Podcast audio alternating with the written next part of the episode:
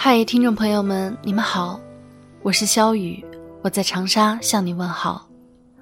真的好久好久好久不见了，再一次回到为你读英语美文的话筒前，对于我来说是一件既甜蜜又沉重的事情。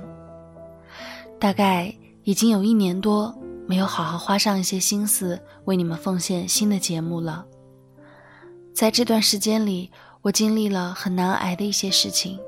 因此感到自己非常的懈怠和焦虑。在我没办法承受的时候，得到了很多听众朋友的鼓励。我说我不好，但我会好的。你们说你很好，你也会更好。我说抱歉，答应你们的节目又失约了。你们说觉得累了就休息，不是只喜欢好的小雨。在这里，我要衷心的感谢那些在我没有力量的时候，慷慨把自己的力量分给我的朋友们。今天我要为你朗读的这篇文章叫做《爱的风险》，送给那些曾得到爱、曾失去爱，或者期待爱的人。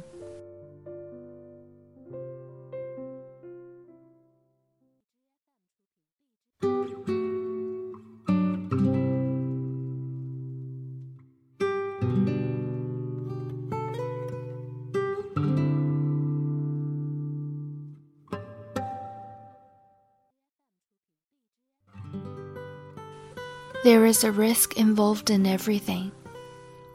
Every time you share a smile, every time you shed a tear, you are opening yourself up to hurt. Some people tread slowly through life, avoiding the closeness risk bring, sidestepping the things they cannot understand, turning away from those who care too much, those who care stay too long those who hold too tightly. There is never an easy way to love. You cannot approach it cautiously. It will not wait for you to arm yourself. It does not care if you turn away. It is everywhere. It is everything. Love is the greatest of all risks.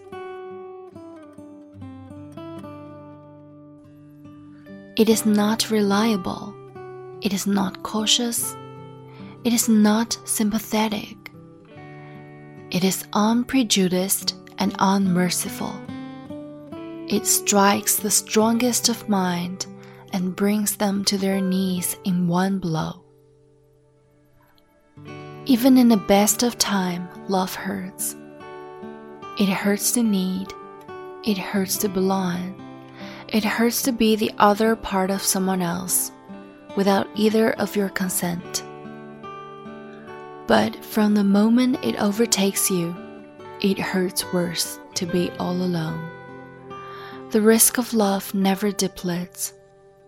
It grows stronger and more dangerous with time, but it is in the total surrender of all defenses that we, no matter weak or strong, no matter willing or captive, no matter what, we truly experience love.